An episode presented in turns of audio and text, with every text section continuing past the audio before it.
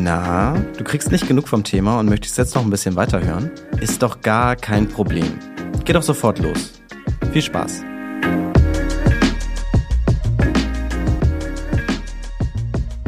Hallo, hallo und guten Tag, Herr Mangold. Ich bin voller Vorfreude auf unser Gespräch. Äh, das hört man wahrscheinlich jetzt auch schon an meiner Stimme. Sie arbeiten als äh, Feuilletonist bei der Wochenzeitung Die Zeit und machen dort immer abwechselnd im Duo mit ihrer Kollegin Nina Power und ihrem Kollegen Lars Weißbrot bei der Zeit ein Podcast mit dem wunderbaren Titel Die sogenannte Gegenwart. Ich kann mich an dieser Stelle äh, gerne mal als Riesenfan von diesem Podcast outen, aber erzählen Sie doch bitte einmal gerne selbst den ZuhörerInnen, wer Sie sind und worum es bei die sogenannte Gegenwart geht. Ja, das mache ich gerne, aber auch erstmal von meiner Seite. Grüße Sie, Herr Schmidtke. Ähm, ja, ich bin von Haus aus, würde man sagen, Literaturkritiker. Ich war lange Literaturchef bei der Zeit. Ähm, arbeite weiterhin da im Feuilleton als Kulturkorrespondent aus Berlin. Und ähm, was kann ich noch zu mir sagen? Ja, ich bin auch Buchautor, ähm, äh, ich bin leidenschaftlicher Podcaster, ähm, genau. Und worum genau geht's bei die sogenannte Gegenwart? Für alle, die es noch nicht kennen? Ja, wir hoffen natürlich immer, dass ähm, der Name des Podcasts doch schon ein guter Hinweis ist, um was es uns geht. Wir sind gewissermaßen ausdrücklich ein Feuilleton-Podcast. Und was macht wiederum ein Feuilleton aus? Wie könnte man das charakterisieren? Naja, ich würde sagen, im Feuilleton darf man nachdenken über Gott und die Welt. Es gibt gewissermaßen keine ähm, thematische Begrenzung. Nur der Blick selber auf die Phänomene muss irgendwie so in irgendeiner Weise zweimal um die Ecke gedacht sein oder ein anderer Zugang sein, ein überraschender Zugang. Es kann also irgendwie alles, was in der Welt passiert, Gegenstand des Feuilletons werden, wenn man es danach auf bestimmte Eigenschaften äh, abtastet. Ich würde denken, in der sogenannten Gegenwart sind es dann vor allem so mentalitätspolitische, soziologische Perspektiven. Was ist in Mode? Welche Moral prägt die Gegenwart? Wir kennen es alle natürlich, wir glauben immer, wir seien Individuen und in Wahrheit sind wir natürlich sehr viel stärker Typen. Das heißt, wir reproduzieren äh, einen allgemeinen Code, ohne uns jeweils im Einzelnen davon Rechenschaft abzulegen. Aber wenn man erstmal anfängt, sich unter diesem Aspekt zu beobachten, dann stellt man natürlich schon auch fest, ah, dass ich zum Beispiel diesen Gedanken jetzt fasse oder dass mich dieser Umstand empört, das ist jetzt nicht einfach nur das moralische Gesetz in mir, sondern nein, das moralische Gesetz in mir, wie, wie es glaube ich bei Kant heißt, das reagiert natürlich auf meine Umwelt, auf das Milieu, in dem ich mich bewege, auf die Diskurse, äh, die ich höre. Und die profilieren dann auch meine moralischen Gefühle. Und an spätestens an der Stelle ähm, verlieren die natürlich auch so ein bisschen was von ihrer Erhabenheit oder ihrer edlen Größe, sondern stellt man fest, vielleicht öfter als einem lieb ist, dass man natürlich wie jeder Mensch ein Herdentier ist und gerne das tut, was andere tun. Ist es in der Mode? Ähm, wenn jemand sehr modisch ist, ähm, dann will er auffallen, indem er sich absetzt von der Masse, aber nicht wie zum Beispiel, keine Ahnung, der antike Philosoph Diogenes, der nackt im Fass lag, also indem er komplett alles Modische verweigert, sondern im Gegenteil, indem man möglichst ganz vorne dabei ist. Aber darin drückt sich auch schon wieder aus, dass selbst der modische Individualist in dem Sinne doch auf die Gesellschaft reflektiert, denn er legt seine Mode erst dann ab, wenn zu viele nach ihm sie ihm nachmachen. Und dann sucht er sich aber nicht einfach, ja, wie gesagt, die, die Verweigerung alles Gesellschaftlichen, sondern nur eine neue Verfeinerung, die er möglichst als Erste entdeckt hat und damit bringt er hervor oder nachvollzieht einen Trend, der sowieso schon da ist, würde ich denken. Ja, und diese Trends, die besprechen Sie dann ja ganz am Anfang immer in einem sogenannten Gegenwartscheck, äh, wo Sie sich äh, nacheinander Beispiele vorstellen, die besonders gegenwärtig sein sollen. Und der andere Host muss dann darauf reagieren und entweder zustimmen, also ja, das ist tatsächlich was Neues, was Gegenwärtiges, ein gegenwärtiges Phänomen. Ähm, oder nein, das, was die andere Person da beobachtet hat, das ist ein absolut alter Hut und das machen die coolen Kids schon seit Jahren. Und äh, jetzt, wo sie... Genau. Dadurch ist es sehr schwierig in dieser Richterrolle. Die ist eigentlich viel schwieriger, als selber die Beobachtung vorzutragen. Mit der Beobachtung kann man äh, gewinnen oder scheitern. Das ist das Spiel. Aber in der, in der Richterrolle es sei, wenn der andere ein, ein Phänomen beobachtet und das für den letzten heißen Scheiß hält und man kennt das selber aber schon so und findet das völlig durchgesetzt, dann ist es leicht, den Punkt abzulehnen. Aber was natürlich sehr häufig vorkommt, ist, dass der Vorschlag des anderen so avantgarde ist, äh, dass man als Richter davon einfach noch gar nichts mitbekommen hat und ähm, den Punkt deswegen nicht vergibt und dann stellt man drei Wochen später fest, boah, nee, Nina hatte genau die richtige Beobachtung. Ich, hat, ich war nur zu blind, bin ich durch die Gegenwart gelaufen, hatte es deswegen noch nicht festgestellt. Ja, ich finde das super, weil ich mich selbst dann auch dabei erwische, dass ich denke, ja genau, das habe ich auch beobachtet. Also das ist genau das, ja. was ich, was ich sehe. Also diese ganzen, diese Trends zum Beispiel, was auch äh, Klamotten angeht. Ja. Und ähm, jetzt, wo ich Sie hier im äh, Gespräch gefangen habe mit mir, muss ich die Chance einfach nutzen und möchte selbst gerne was vorstellen. Oh ja, da bin ich gespannt. Und zwar, wenn ich in der Innenstadt unterwegs bin ja. und vor allem so Leute in meinem Alter sehe oder noch jüngere, dann sehe ich die vor allem in so dicken Downjacken. Sagen Sie Ihren Jahrgang? Ich bin 1994 geboren. Ah ja. Mhm. Und die, die noch ein bisschen jünger sind als ich, die sehe ich dann immer in so dicken Downjacken ja. oder diese Pufferjacken heißen die ja. auch. Und das ist dann immer von so einer ganz spezifischen Marke, so eine US-amerikanische Marke, die heißt The North Face. Ja, natürlich. Und das ist ja interessanterweise eigentlich eher eine Marke fürs Bergsteigen oder so Outdoor-Aktivitäten wie Wandern und so. Und das ist eigentlich viel eher mein Vorschlag. Also nicht nur diese Jacke, sondern eher Outdoor- und Funktionalbekleidung als Phänomen der Gegenwart. Also das kennen wir in Deutschland zwar wahrscheinlich schon ein bisschen länger. da ist Funktion meistens wichtiger als Style. Aber diese dicken Pufferjacken, die sieht man eigentlich überall und das ist ja auch eher so generationsübergreifend ein Trend. Das ist mein Vorschlag. Ja, nein, das Interessante ist ja, dass in dem Falle bei North Face die Funktion tatsächlich in den Style gekippt ist. Sagen wir, die Form wurde vor, hervorgebracht aus einer Funktionsidee und die wird jetzt als Style getragen. Ich bin, auch wenn es uncharmant ist, als ihr Gast, ähm, aber glaube ich in keiner anderen Lage als diesen Punkt abzulehnen, Verdammt. weil er wirklich schon ein zu ein viel zu lange stark durchgesetzter Trend ist. So lange, dass ich kann nämlich zum Glück auch objektiv berufen, ähm, dass wir vor ungefähr eineinhalb Jahren, würde ich sagen, oder letzten Winter, das will ich nicht beschwören. Ja, letzten Winter wird es gewesen sein, vor einem Jahr. Das Phänomen äh, hatte Lars äh, bereits vorgetragen. Okay. Allerdings, das gebe ich zu, nicht äh, allgemein, sondern in Bezug auf Frauen mhm. äh, mit den langen, Die knielangen genau. Daunenjacken.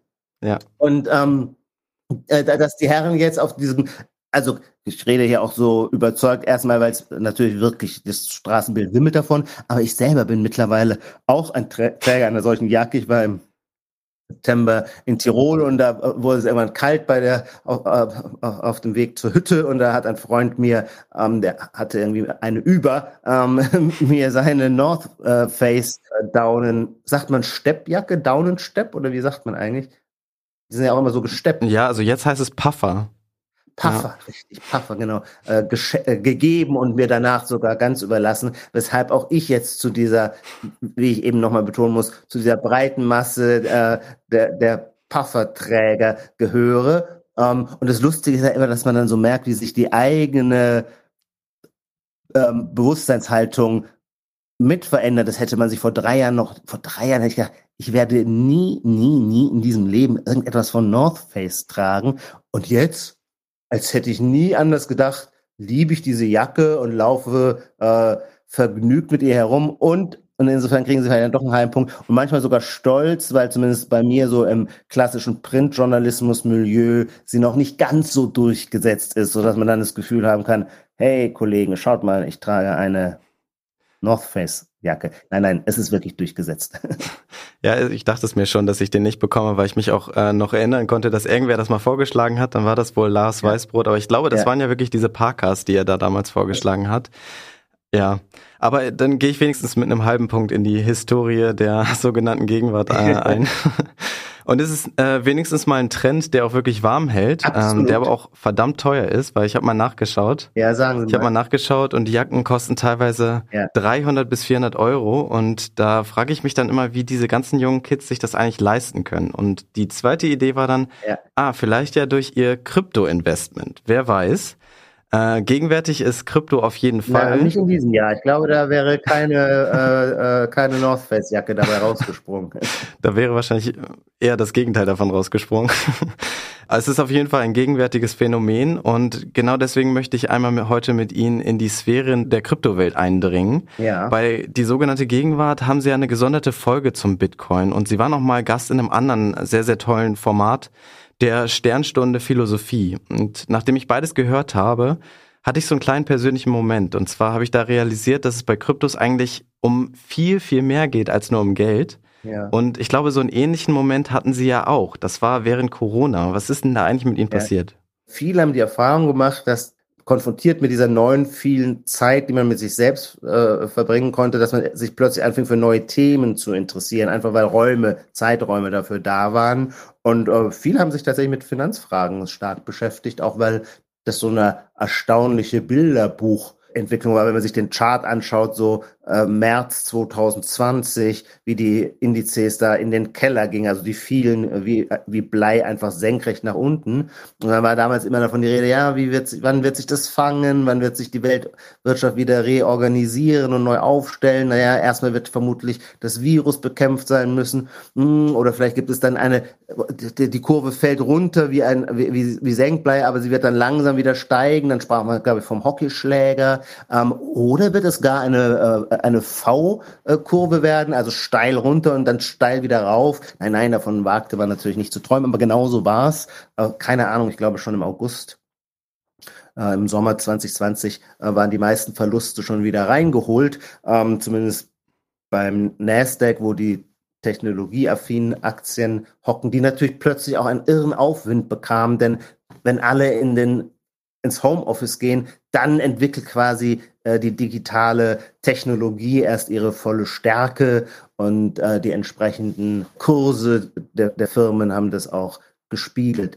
Ähm, da wurden also in kurzer Zeit enorme äh, Renditen erwirtschaftet und das führt natürlich auch immer dazu, dass noch mehr Leute sich dafür interessieren, aber eben doch auch unter so einem, sagen wir mal jetzt so ein ja, man will was wissen, man will was verstehen. Und ich glaube auch, dass man, also so ging es mir, dass ich in dem Zeitraum überhaupt erst begriffen habe, äh, was für eine unfassbare, mit dem argentinischen Schriftsteller Borges auszudrücken, Universalbibliothek YouTube ist. Ähm, wir neigen ja immer schnell dazu, diese Kommunikationsplattform irgendwie immer so trashig abzuwehren, was damit zu tun hat, um auf YouTube geklickt zu werden, brauchen Sie irgendeinen plakativen Reißer als Titel. Mhm. Ähm, und da kommt irgendwie keiner drum herum. Also quasi der Börsenanalyst, der dann äh, die Hand zur Faust ballt und mit den Zähnen sich in die Faust beißt, weil er kaum glauben kann, ähm, welche enormen Verluste äh, sich vor seinen Augen gerade äh, auftun. Und dann klicken die Leute, weil äh, Gier und Angst, gewissermaßen Panik und Gier, das sind die zwei Grundaffekte, die unsere Aufmerksamkeit äh, catchen. Und dann klickt man das an und dann kommt aber sehr oft, es kommt natürlich auch ganz viel Schrott, aber es kommt dann sehr oft unglaublich äh, wissensreiche Expertise, äh, kluge Gedanken äh, zu ökonomischen Entwicklungen. Und das, dass das so ist, also dass da einfach ein enormer Wissensschatz und eine enorme Urteilsfähigkeit, äh, zum Beispiel auf YouTube, aber übrigens genauso äh, stark, vor allem auf amerikanischen äh, Podcasts, dass da eben so ein enormer Wissensschatz ruht, den man nur anzapfen muss. Das war für mich meine eigentliche Pandemieentdeckung und weil ich mich tatsächlich immer, immer schon für ökonomische Fragen und ähm, auch im äh, etwas äh, vulgäreren Sinne für die Börse interessiert habe, habe ich dieses Interesse dann vertieft. Und da war natürlich zu dem Zeitpunkt auch immer vom Bitcoin die Rede. Der war Anfang der Pandemie, ging der mit allen anderen Kursen rauschte der in den Keller und verharrte da allerdings noch etwas länger. Ähm, aber dann kam da so Bewegung rein und das merkte man auch. Es gab kaum einen Ökonomie- oder Makro-Podcast. Die fing oft so an, dass der Moderator sagte, okay, aber heute wird nicht über Bitcoin geredet. Und äh, spätestens nach einer halben Stunde ließ sich das nicht halten und einer der äh, Mitdiskutanten ähm, äh, kam wieder zum Thema Bitcoin. Und das, das hatte auf mich erstmal gar keine Auswirkungen, weil ich, ich wusste nicht wirklich, was es ist. Ich dachte, naja, das ist irgendwas. Ehrlich gesagt, ich weiß noch nicht mal, was ich dachte, dass es ist. Jedenfalls ging ich schwer und war ich vollkommen überzeugt, dass es nichts ist, was mich interessiert. Mhm.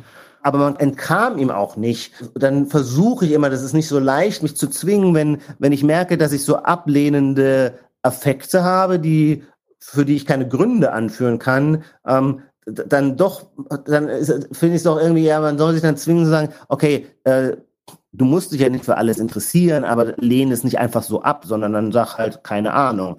Ähm, und wenn du merkst, dass, dass es dich nervt, dass alle immer zu davon reden, naja, dann versuche ich damit auseinanderzusetzen, damit du Gründe anführen kannst, warum, warum dich das nicht interessiert oder so. Und ja, ich entkam gewissermaßen diesem Thema nicht. Und als dann mir irgendwann klar wurde, das war dann aber auch schon im Kontext der NFTs, ähm, die damals dann Anfang 21 ähm, äh, auch so ein so eine, eine große Blase gebildet haben, ähm, dass es um digitale Knappheit ging. Das war im Grunde der, der Punkt, der, wo es mich erwischt hatte.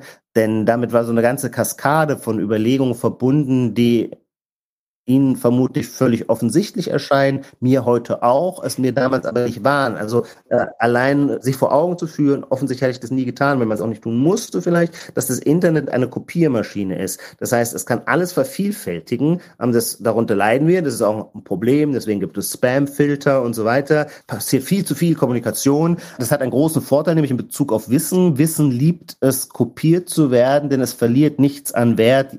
Äh, Im Gegenteil, je mehr Menschen äh, das Wissen teilen, desto produktiver ist es geworden. Also für das Wissen ist das Internet genau das Richtige und Ideale. Hingegen gibt es einen anderen Bereich, wo wir keinen Überfluss wollen, sondern Knappheit. Und das ist das Geld oder Value, wie man im Englischen an der Stelle sagen würde. Geld oder jeder, jede Wertanlage verliert an Wert, wenn sie vervielfältigt wird. Ähm, wenn es in München, keine Ahnung, um den englischen Garten herum gibt es einfach nur eine endliche Zahl an Häusern. Folglich, weil das die erste äh, Lage in München ist, werden die Immobilienpreise dort immer, egal wie der Markt sonst aussieht, sehr hoch sein wegen dieser radikalen Knappheit. Äh, könnte man den englischen Garten hingegen beliebig vergrößern und immer mehr Häuser dran bauen, dann würde sich das in äh, nachlassenden Immobilienpreisen spiegeln.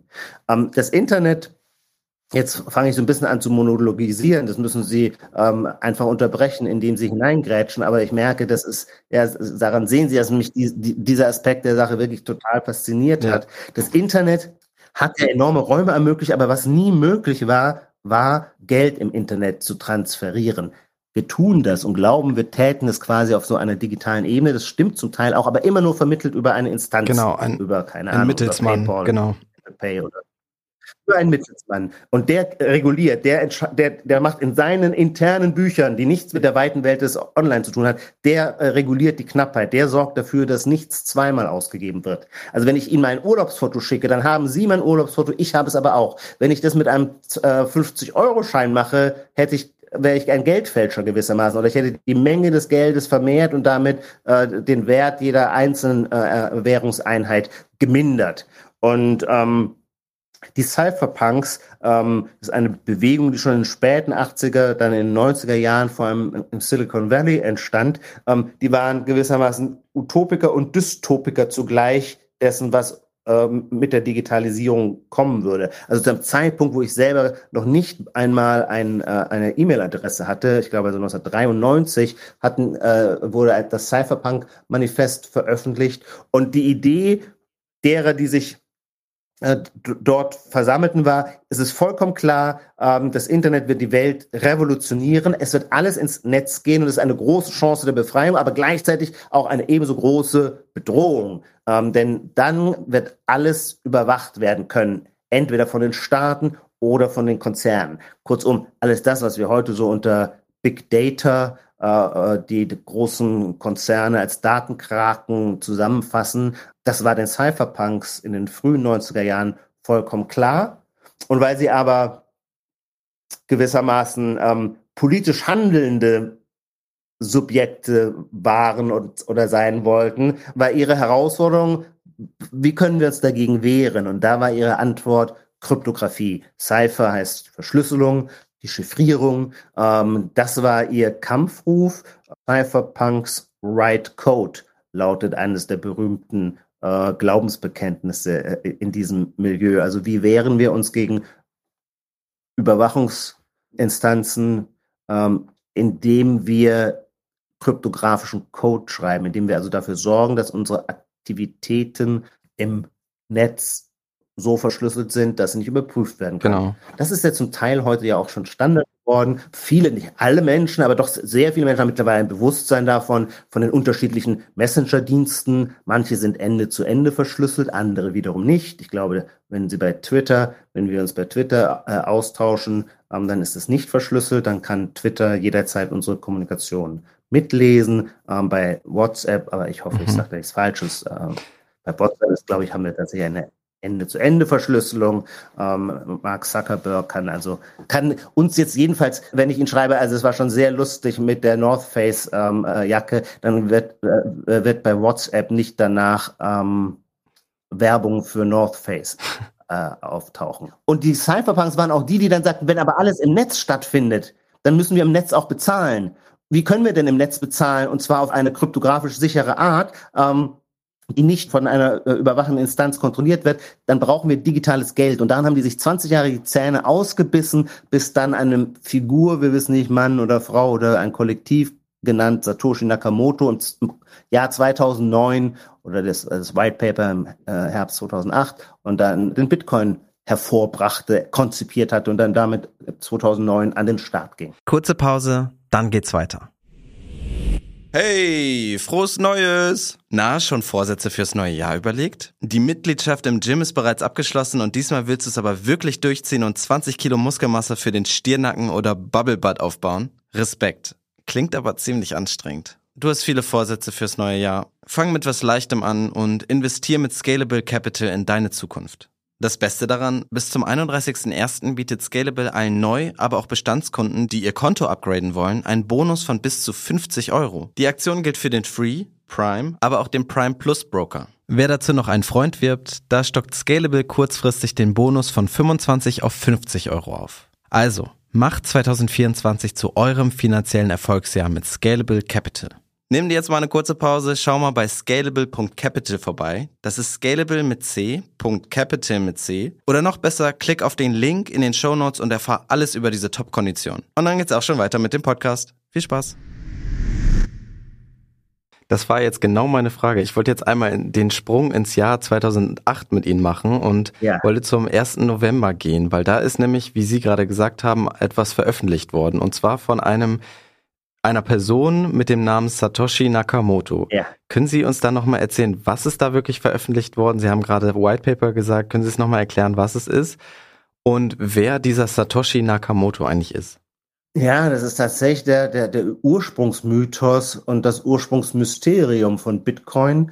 Ähm, die Cypherpunks, die an diesem Thema dran waren, die haben sich immer über so Mailinglisten ausgetauscht und da die Dinge diskutiert, die ihnen wichtig waren. Und aus dieser Gruppe ist dann auch diese Person Satoshi Nakamoto hervorgegangen, von der wir sonst nichts wissen, außer ihren digitalen Schriftverkehr. Davon wissen wir allerdings recht viel. Also gibt ein ganzes Buch, The Book of Satoshi heißt es, wo alle Worte, die diese Figur hinterlassen hat, im E-Mail-Verkehr, auf Mailinglisten und so weiter oder in Chatrooms ähm, archiviert und zusammengestellt worden sind der hat auf, der, auf dem Höhepunkt der Finanzkrise ein sogenanntes White Paper, also ein Konzeptpapier veröffentlicht, das, das etwas versprach, nämlich ein äh, dezentrales Geld, wo es keine zentrale Instanz mehr gibt, die über die ganzen Zahlungsakte wacht.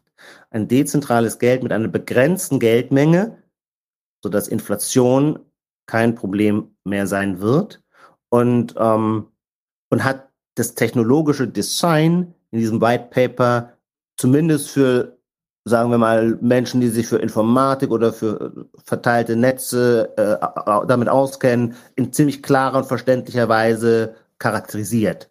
Und auf der Basis dieses Konzepts hat er dann tatsächlich das, was wir heute die Blockchain-Technologie nennen, äh, also die Vorstellung, dass gewissermaßen alle Zahlungsakte, die innerhalb dieses Netzwerks stattfinden, jeweils zusammengefasst werden in Blöcken, die im 10-Minuten-Rhythmus an den vorherigen angeschlossen werden. Und weil jeder neue Block kryptografisch verschlüsselt die gesamte Transaktionshistorie der ganzen Kette in sich vereint, kann man nichts an dieser Kette je ändern, sonst würde jeder neue Block äh, äh, ungültig werden. Ähm, und das sichert gewissermaßen eine nicht korrumpierbare Transaktionshistorie. Für Menschen, wie die, die meisten Menschen haben, sie werden sich nie mit Geld beschäftigen, aber das ist ein hochspannendes Thema. Und die entscheidende Frage lautet immer Buchhaltung. Eigentlich ist Ökonomie Buchhaltung. Und in der Buchhaltung denken wir an Wirecard oder an den großen äh, Bilanzskandal äh, von Enron in den äh, 90er Jahren in den USA.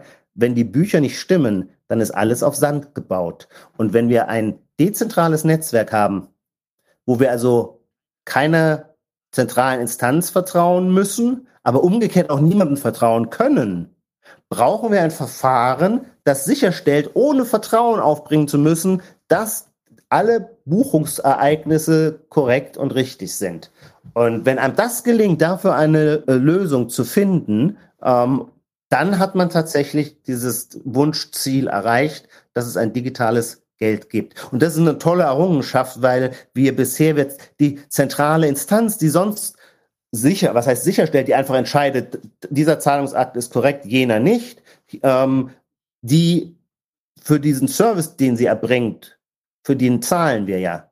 Und gleichzeitig liefern wir uns diese Instanz aus, denn die kann über alle unsere finanziellen Transaktionen entscheiden. Die kann zum Beispiel sagen, Herr Schmidtke, das passt mir gar nicht, was Sie da ständig Bankenkritisches in Ihrem Podcast verbreiten. Wir sperren Ihnen Ihr Konto. Dann können Sie sagen, ja, ist nicht so schlimm, ich habe ja Bargeld, dann zahle ich halt einfach mit Bargeld. Naja, dann kommt Frau Lagarde und sagt, ja, noch haben Sie Bargeld, aber wir führen bald ähm, digitale Währungen ein und dann können wir aufs Bargeld verzichten. Und dann sind Sie schon sehr viel mehr in der Bredouille. Kurzum, das Tolle an einem dezentralen Geld ist, dass wir eben niemandem vertrauen müssen und auch von niemandem zensiert werden können. Das ist ein absolut inklusives System. Jeder an dieser, auf dieser Welt kann an Bitcoin teilnehmen. Wir in den westlichen Welten, Ländern ähm, schätzen das manchmal nicht so richtig hoch ein, weil wir uns zu sehr an unseren finanziellen Privilegien gewöhnt haben. Aber ein erheblicher Teil in dieser Welt hat kein Bankkonto. Und äh, kein Bankkonto zu haben, das heißt, sie sind ausgeschlossen von jeder wirtschaftlich-finanziellen Entwicklung dieses globalen Systems, in dem äh, wir walten und weben. Ähm, hingegen haben sehr fast alle Menschen äh, ein Handy äh, oder ein Smartphone, vielleicht nicht ganz so viele, aber und das reicht, um ein an diesem System teilzuhaben.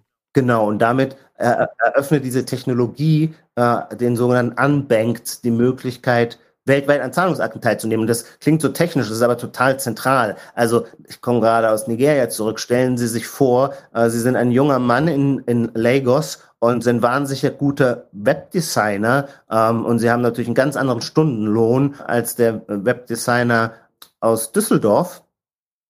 Das wird Ihnen aber nicht sehr viel bringen, denn wir machen uns in der Regel keine Vorstellung, wie schwierig es ist, Geld von einem Land ins andere zu transferieren. Besonders wenn wir also die westliche Welt verlassen. Da entstehen enorme, enorme Gebühren und zwar nicht einfach nur ungerechte Blutsaugergebühren, sondern weil es für die Banken irrsinnig schwer ist. Da sind so viele Clearing-Instanzen dazwischen geschaltet, äh, bis das entsprechende Geld dann auf dem nigerianischen Konto gutgeschrieben werden kann und so weiter. Kurzum, all diese Probleme hat man sich auf einen Schlag äh, vom Hals geschafft, wenn Sie sich aufs Bitcoin-Netzwerk einlassen und Sie haben ein Unternehmen und brauchen jetzt äh, eine neue Website, äh, schreiben Sie eine Ende-zu-Ende verschlüsselte WhatsApp-Nachricht an den Webdesigner in Lagos. Der liefert das Produkt, das Sie wollen und Sie überweisen mit quasi unwesentlichen Gebühren. Es gibt noch so ein Second-Layer-System beim Bitcoin, das Lightning-System, das darauf aufbaut, da sind, da, da spielen die Gebühren quasi gar keine Rolle und sie in, in Echtzeit ist das Geld äh, aus Berlin in Lagos angekommen, weil es nämlich logischerweise gar keine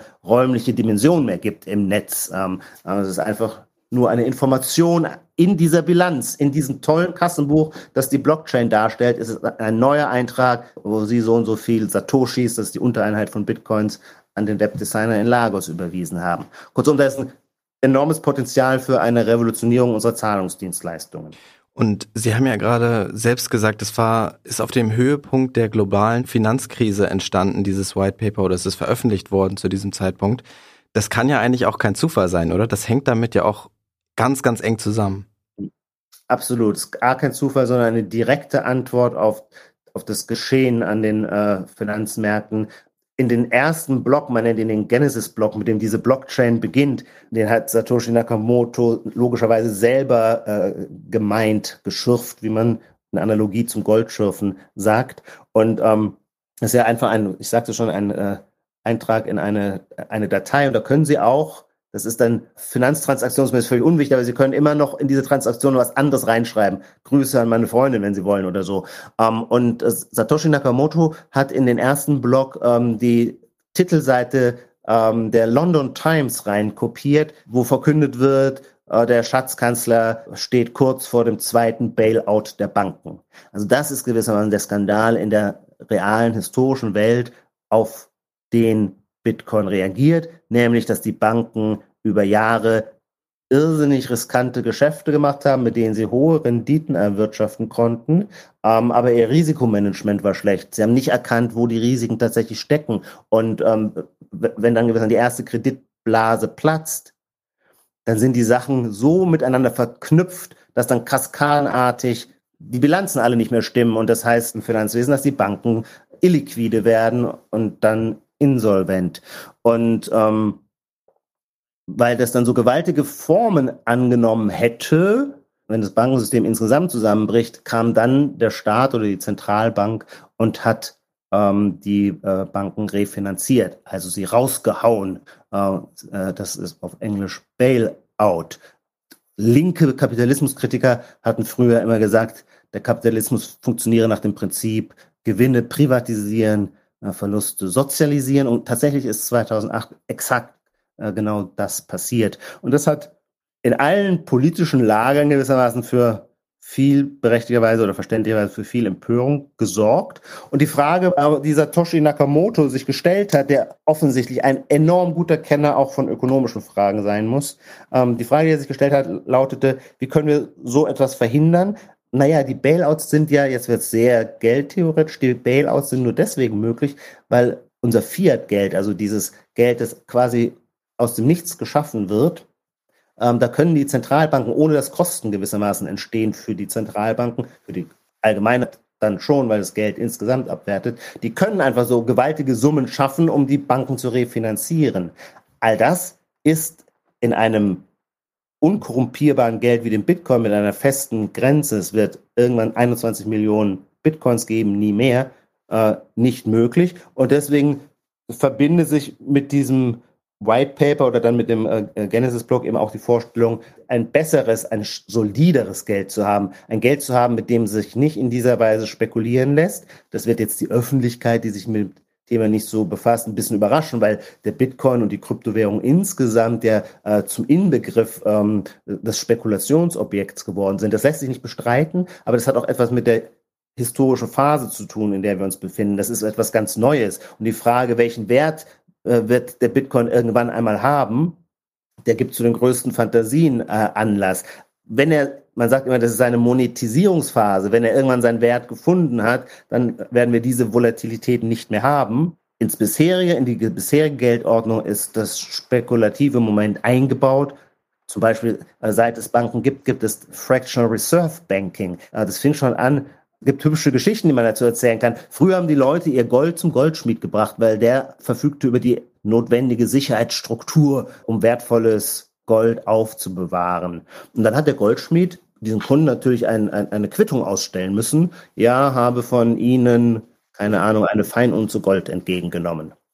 Und irgendwann stellte der Goldschmied fest, dass die Leute anfangen, mit diesen Quittungen untereinander zu bezahlen. Wenn ich was von Ihnen kaufen will, das ist so viel einfacher, ich gebe Ihnen die Quittung für das Gold und dann lassen Sie das da gleich liegen, weil Sie würden es ja umgekehrt, würde ich Ihnen echtes Gold geben, auch wieder zum Goldschmied bringen, damit er es verwahrt. Kurzum, aus diesen Quittungen wurde nicht so etwas wie, sondern Geld. Man konnte mit diesen Quittungen bezahlen. Und als der Goldschmied das über einen längeren Zeitraum beobachtet hatte und feststellte, dass die Leute, die ihm ihr Gold anvertrauen, ganz selten zu ihm kommen, um es einzulösen. Also das kommt viel seltener vor und immer nur vereinzelt, dass jemand mit so einer Quittung kommt und sagt, ich hätte gerne jetzt mein Gold wieder. Da dachte er, ich kann ja eigentlich mehr Quittungen ausstellen, als ich tatsächlich Gold habe. Und das ist gewiss eine Geburtsstunde ähm, ich weiß gar nicht, wie man auf Deutsch sagt, auf Englisch haben wir Fractional Reserve Banking, also fraktionales Reserve Banking. Das meint, der tatsächlich vorhandene hinterlegte Wert an Reserven, die Reserven ist das Gold, ist viel kleiner als die umlaufende Geldmenge. Und so machen das Banken bis heute. Das ist äh, nicht irgendwie hinterm Rücken oder so, sondern das, so funktioniert das System. Die äh, Bank äh, braucht ein gewisses Maß an Reserve, heutzutage bei den Zentralbanken und nicht mehr Gold, sondern sogenanntes Zentralbankgeld. Ähm, aber dann kann sie in viel größerer Weise Kredite nach außen vergeben, als sie selber ähm, Einlagen oder Zentralbankreserven hat. Und dieses Verfahren, das ist sehr, sehr risikobehaftet und neigt dazu, so diese äh, Boom- und Bust-Phasen extrem zu verstärken. Ähm, ich glaube, nicht, dass wir als Gesellschaft jeder ganz rauskommen, aber ähm, die geldpolitische Konzeption von Bitcoin ist auf jeden Fall ein Antidot dazu.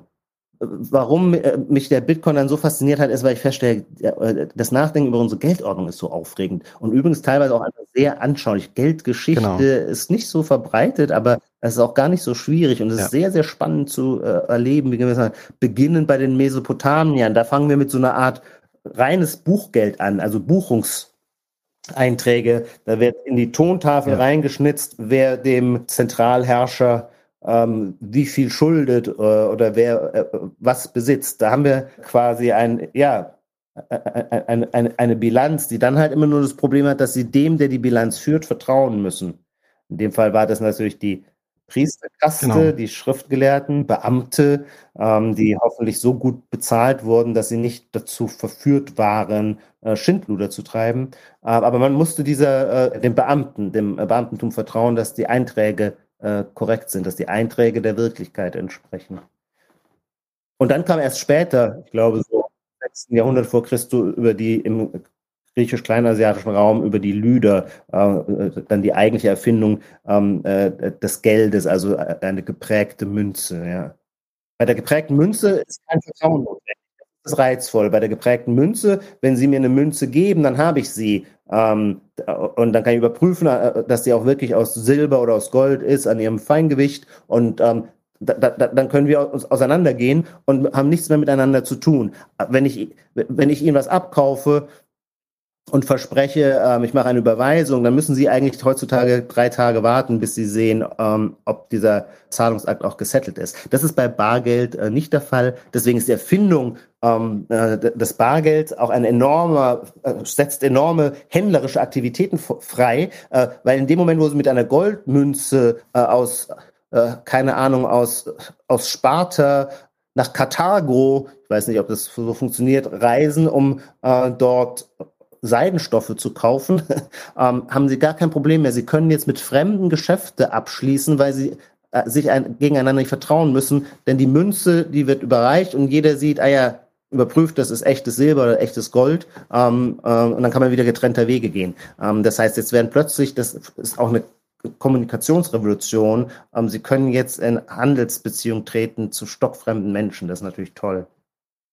Ja, Sie haben es ja gerade selbst beschrieben, also dass Vertrauen im Geldsystem eigentlich total wichtig ist. Und so wie ich das verstanden habe, ich finde es ja eigentlich total witzig eigentlich, wie verdammt kompliziert dieses Thema Bitcoin oder Kryptowährung, Blockchain überhaupt ist. Mhm. Und je mehr ich mich damit befasse, desto mehr habe ich so manchmal das Gefühl, so ich habe das immer noch nicht zur Gänze ganz verstanden, aber ja. mh, so wie Sie das gerade beschrieben haben, dass alle Teilnehmer ähm, die jeweiligen Blöcke validieren. Ja. Also es ist ja im Grunde dann ein selbstregulierendes ja. System, oder? Genau. Nicht? Absolut. Jeder kann Miner werden, das heißt, äh, versuchen, einen neuen Block zu erzeugen. Und wenn er da aber falsche Transaktionen äh, reinschreibt, die mit der Transaktionshistorie nicht übereinstimmen, dann werden alle Teilnehmer äh, an, an diesem Netzwerk äh, diesen Block ablehnen. Und weil das Erzeugen eines Blocks sehr kostspielig ist, das ist gewollt so, es muss Energie verbraucht werden. Daher äh, diese Schattenseite des Bitcoins ein äh, intensiver Energieverbrauch, ähm, weil das Erzeugen eines Blocks. Der Proof of Work. Genau, ich wollte es jetzt nicht zu kompliziert machen, aber das ist das Herzstück dieses Verfahrens, Proof of Work, äh, sich darüber meditierend auseinanderzusetzen. Da gehen schon auch mal die Jahre äh, ins Land, aber es lohnt sich. Ähm, das schneiden wir hier jetzt aber nicht im, im Konkreten an, weil es wirklich sehr, schon sehr anspruchsvoll ist und ich habe auch lange gebraucht, um es vielleicht halbwegs zu durchdringen. Aber der entscheidende Punkt ist, es kostet den Miner einen neuen Block zu erzeugen. Und wenn dieser Block angenommen wird, dann bekommt der Miner eine Belohnung in Form von Bitcoins. Aber natürlich nur, wenn er angenommen wird. Wenn er jetzt falsche Transaktionen reinschreibt, wird dieser Block sofort abgelehnt. Und zwar nicht, indem irgendeine Person dasteht und das mit, äh, mit Augenschein, sondern das äh, läuft programmmäßig einfach ab. Das ist auch kein großes äh, Hexenwerk. Ah ja, nee, das ist ein inkorrekter Block, wird abgelehnt, kein Miner Reward an diesen ähm, äh, böswilligen Miner. Und dann hat er un umsonst äh, Energie verbraucht, also Kosten gehabt, äh, ohne äh, eine äh, Gratifikation zu bekommen. Das heißt, die andere, das Bitcoin ist ein ungeheuer intelligentes Anreizsystem. Die Anreize sind so gesetzt, ähm, dass es für keinen Netzwerkteilnehmer sinnvoll ist, gegen den Code dieses Netzwerkes zu verstoßen. Kann man machen, aber dann entstehen einem Kosten ohne äh, und keine Gewinne.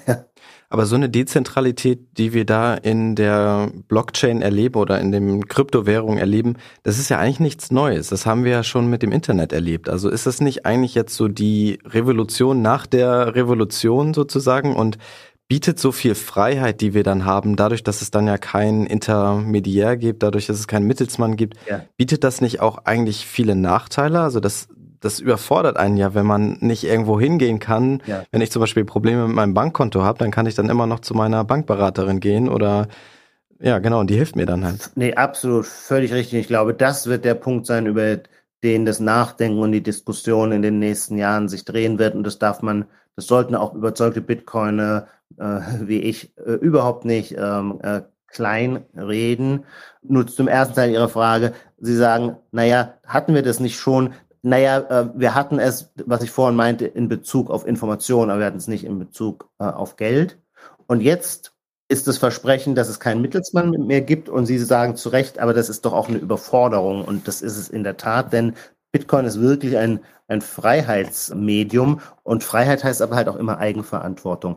Man kann es ganz konkret veranschaulichen, wenn Sie ein, ich spreche jetzt in Metaphern, wenn Sie äh, im Bitcoin-Netzwerk ein Konto anlegen, gibt es ja keine Instanz mehr, zu der Sie gehen könnten und sagen, wie, wie Sie das zu Ihrer Sparkassenfiliale machen, ich würde gerne ein Konto eröffnen. Und dann schaut die Sparkasse in ihre in ihre äh, Datenbank und sagt, okay, wir haben bisher 867 äh, Konten vergeben, Sie sind 868, Ihre Kontonummer lautet 868.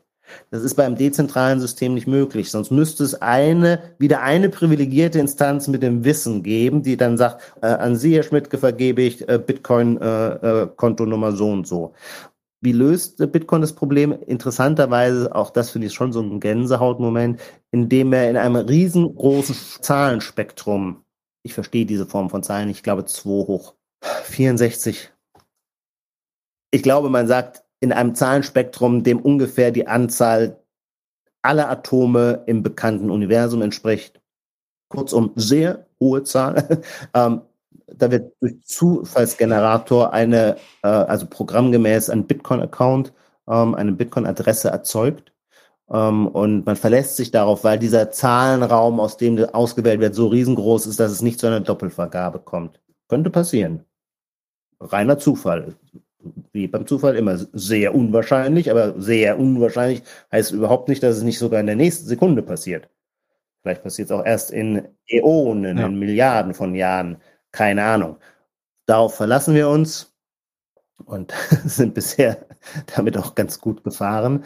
Ähm, und so wird gewissermaßen ohne zentrale Instanz jemandem seine Bitcoin-Adresse zugeordnet, von der aus er dann äh, operieren kann. Ähm, den Zugang zu, zu dem eigenen Bitcoin-Konto, den, den, der ist dann kryptografisch verschlüsselt. Ähm, was heißt kryptografisch verschlüsselt? Sie brauchen einen Schlüssel, um daran zu kommen. Ähm, das ist bei, der, bei Ihrem Bankkonto natürlich auch der Fall, nämlich die PIN. Aber wenn Sie Ihre PIN vergessen, können Sie weiter gut schlafen, denn Sie wissen, am nächsten Morgen gehen Sie zur Filiale Ihrer Sparkasse und sagen, ich habe leider meine PIN vergessen können Sie mir bitte eine neue geben? Dann wird der sagen, ja, aber da müssen Sie sich erstmal ausweisen. Dann zeigen Sie den Reisepass dann ist alles in Ordnung und dann wird Ihnen eine neue PIN vergeben. Das gibt es nicht. Diese, es gibt keinen Schalter bei Bitcoin, wo man hingehen kann und sagen kann, ich habe leider meinen Zugangsschlüssel zu meinem Bitcoin, zu meiner Bitcoin-Adresse verlegt. Ähm, hätte gerne einen neuen Zugang. Nee, wenn Sie äh, wenn sie äh, ihre Zugangsdaten verlieren, dann sind sie verloren. Dann haben sie keinen Zugriff mehr auf ihre Bitcoin und zwar in alle Ewigkeit. Und das ist natürlich man geht sogar, glaube ich, davon aus, dass ungefähr zehn Prozent aller Bitcoins in diesem Sinne herrenlos sind. Die Zahl ist auch deswegen so hoch, weil natürlich in den mhm. ersten Jahren war das ja ein reines Spiel. Der Bitcoin war weniger als ein Cent wert und die Leute, äh, die äh, alle zehn Minuten einen neuen Block äh, erzeugten und dafür damals 50 Bitcoin bekamen, muss man sich heute mal vorstellen. Das war aber dann nichts wert. Damals war es nichts wert. Ähm, die hatten natürlich eben, weil, weil ihre Bitcoins nicht viel wert waren, auch nicht so ordentlich darüber nachgedacht, wo sie ihre geheimen Passwörter, wie sie die lagern. Und gibt so berühmte, bekannte Beispiele. Ähm, die Leute haben am Anfang das mhm. einfach auf ihre Festplatte abgespeichert. Leicht zu hacken. Ähm, Und dann, ver dann vergisst man irgendwann Bitcoin und hat, interessiert sich für was anderes und kauft einen neuen Computer und dann wirft man den alten weg. Aber da äh, waren die Schlüssel hinterlegt. Und äh, äh fünf Jahre später stellt man fest, Gott, diese tausend Bitcoins, die ich hatte und die damals gar nichts wert waren, jetzt ist jeder einzelne Bitcoin, keine Ahnung, fünf, äh, 3000 Dollar wert. Boah, ich wäre ja Multimilliardär. Ja. Nur finde ich leider meine Zungenschlüssel nicht mehr. Und es gibt ein Beispiel, das berühmte Beispiel eines Engländers, der äh, die ganze Zeit mit der äh, äh, versucht, die Mülldeponie seines Heimatortes ähm, durchzuwühlen, äh, in der Hoffnung, an seine, wieder an seine Festplatte zu kommen, weil er dann ein sehr, sehr reicher Mensch wäre. Aber nee, genau. Ihre Frage lautet, dieses Moment der Eigenverantwortung, deswegen lieben natürlich Liberale den Bitcoin, also Leute, die sagen, das Leben sollte nicht komplett wie eine Allianzversicherung sein, wo gewissermaßen alle Lebensrisiken über so ein Versicherungsprinzip abgesichert sind. Und ähm, das, die moderne Staatlichkeit tendiert sehr, sehr stark dazu.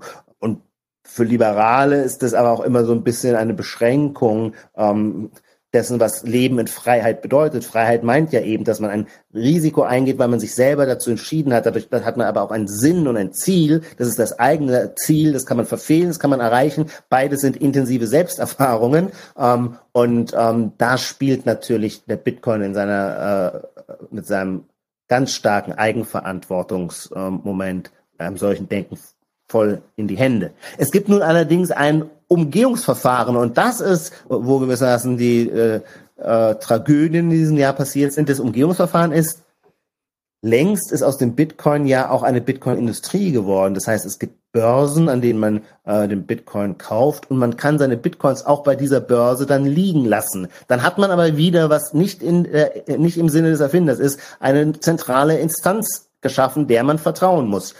Ja ob die nun Binance heißt oder äh, Kraken. Da bekommen Sie nun wieder ein Passwort und wenn Sie das Passwort verlieren, kein Problem, dann wenden Sie sich an Kraken oder Binance und die werden Ihnen ein neues Passwort geben und dann können Sie wieder über Ihre Bitcoins verfügen, denn die gehören, in Wahrheit haben Sie die nämlich gar nicht, sondern Binance verwaltet die für Sie. Problem, wenn eine solche Börse, wie jetzt vor vier Wochen äh, die zweit, glaube ich, zweitgrößte äh, Kryptobörse FTX in den USA, wenn die dann bankrott geht, ja. naja, dann ist ihr Geld weg. Genau wie wenn heute eine Bank bankrott geht. Das Geld, das sie bei der Bank haben, ist auch nicht ihr Geld, sondern ist eine Verbindlichkeit der Bank gegen, sie haben eine Forderung gegen die Bank, von der sie hoffen, äh, dass die äh, Bank in der Lage ist, dieser Forderung nachzukommen, wenn sie an ihr Geld wollen. Und wenn die Bank aber pleite geht, dann ist sie dazu nicht mehr in der Lage. Okay, dann gibt es in Deutschland ja die Einlagensicherung, aber nur bis zu einer Höhe von 100.000 Euro. Mm, ab da ist das Geld äh, im Feuer. Und äh, so ist es natürlich auch bei den Kryptobörsen. Das heißt, für eingefleischte Bitcoiner ist es gewissermaßen sowieso ein Sakrileg, seine Coins auf der Börse zu lassen. Da heißt es immer, not your keys, not your coins. Erst wenn man seine Schlüssel selbst verwaltet, ist man wirklich im Besitz und äh, hat die volle Verfügungsgewalt und damit dieses, diese absolute Freiheit und eben Eigenverantwortung äh, für den Wert, den man äh, da erworben hat. Ja, ich habe ja eingangs schon mal gesagt, dass ich dadurch, dass ich mich mehr mit dem Thema befasst habe, habe ich gemerkt, es geht mehr als nur um Geld. Ja. Und wir haben ja auch schon ganz, ganz viele unterschiedliche Bereiche in der Philosophie berührt heute. Und deswegen möchte ich nochmal abschließend Sie fragen und vielleicht auch so als eine kleine Zusammenfassung, wie viel Philosophie steckt eigentlich in der Blockchain oder im Bitcoin. Also wenn wir über Bitcoin reden, dann meinen wir ja meistens auch Blockchain. Die beiden gehen ja Hand in Hand, die Sachen. Wie viel steckt eigentlich da drin? Naja, für mich ganz viel. Ähm, aber ich glaube, es ist so ein bisschen der, äh, Bitcoin ist so eine universelle oder so eine Universaltechnologie, äh, die die Eigenschaft hat, dass jeder mit den Interessen, die für ihn die leitenden sind, ähm, die wird er wiederfinden im Bitcoin. Ähm, also die ersten Bitcoiner waren natürlich Kryptografen und damit Programmierer und Entwickler. Die kamen also von dieser informationell-technologischen Seite und äh, haben darüber ihren Zugang ähm, äh, zu Bitcoin gewonnen und fanden, dass Bitcoin faszinierend für einen Entwickler ist. Ähm, dann kam in der nächsten Welle, würde ich sagen, kamen die Ökonomen, die feststellten, unser ganzes Finanzsystem ist in Wahrheit am Arsch und hier ist etwas Neues versucht worden, ein neues dezentrales Geld, ähm, das deflationär ist. Ach, ist ja hochinteressant. Ähm, der hat ja, der, der, dieser Satoshi Nakamoto, der hat ja ganz viele Ideen ähm, der österreichischen Schule äh, offensichtlich aufgegriffen. Ja. Eine Ö Schule der Ökonomie, eine heterodoxe Schule der Ökonomie, die man äh, vor dem Bitcoin nur in ganz kleinen Kreisen kannte, die an keiner Universität gelehrt wurde. Ludwig von Mises, das Zentralgestirn Karl von Menger, äh, 1800 spätes 19. Jahrhundert, äh, äh, die Gründungsfigur, auf die sich beziehen, Friedrich von Hayek, ja, den kennt man noch, äh, äh, wird ebenfalls der österreichischen Schule zugesprochen, ähm, aber die Orthodoxie der Volkswirtschaftslehre, das ist Neokeynesianismus, Neoklassik, hatte damit nichts angefangen und jetzt stellt man fest, aha, ganz viele Gedanken aus der österreichischen Schule sind in die Geldkonzeption des Bitcoins eingeflossen. Kurzum, es kamen dann halt die, äh, die Geldleute und fanden den Bitcoin unter diesem Aspekt so hochinteressant. Und in der letzten Welle gewissermaßen, der ich angehöre, ja, da kommen dann sogar schon die Literaturkritiker mhm. und die Philosophen und denken, boah, das ist ja digitale Knappheit, das ist ja ein interessantes Phänomen, was davon wohl ausgeht. Und als Philosoph hat man dann natürlich das Gefühl, ja, universales Instrumentarium, das heißt, jeder Gedankenbereich wird davon tatsächlich dann auch durchdrungen. Und äh, wenn ich es an dieser Stelle sagen darf, ich, mein Mitteilungsbedürfnis war so groß, dass ich dann auch im letzten Jahr ein Buch zum Bitcoin geschrieben hat, das im Grunde schon auch das Technische erklären will und auch das Ökonomische, aber ähm, die Vorstellung hat, Leuten, die generell Geld für Igitt halten und Philosophie für was sehr Vornehmes und Edles, den will ich, äh, die will ich an den Bitcoin heranführen, indem ich sage, ja, auch ihr mit euren philosophischen Interessen werdet nicht enttäuscht sein, wenn ihr euch mit dem Thema auseinandersetzt. Und wenn ihr am Ende dann den Bitcoin auch noch als Geld kauft, umso besser, aber das muss gar nicht sein. Es geht um Erkenntnis. Das ist, der Bitcoin ist ein Abenteuer, weil er uns wirklich in neue Erkenntnisregionen führt. Ja, genau. Und es ist ja, es ist ja so, dass viele Kryptografen ja auch sagen, ja, die Konzeption an sich äh, haut uns jetzt nicht vom Hocker, aber eigentlich das, das was viele ja auch nennen, was äh, Satoshi Nakamoto geschafft hat, ist ja diese ganzen Elemente zusammenzubringen. Ja. Aber Herr Mangold, es hat mir großen Spaß gemacht, mit Ihnen zu sprechen und ich könnte Ihnen noch viel länger zuhören. Das mache ich aber dann jetzt mal weiterhin bei die sogenannte Gegenwart. Äh, ich möchte mich ganz herzlich bei Ihnen für Ihre Zeit bedanken und kann auch nur jedem Zuhörer und jeder Zuhörerin ans Herz legen, da mal vorbeizuschauen und vielleicht auch noch mal in das Buch reinzuschauen. Ich denke mal, das lohnt sich auf jeden Fall. Vielen Dank. Ich danke Ihnen, haben Sie einen schönen Tag.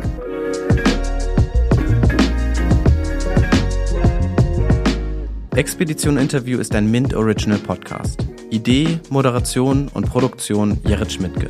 Schnitt Yoshimi Saravia. Für mehr feinen Content folgt uns auf Instagram, TikTok oder LinkedIn.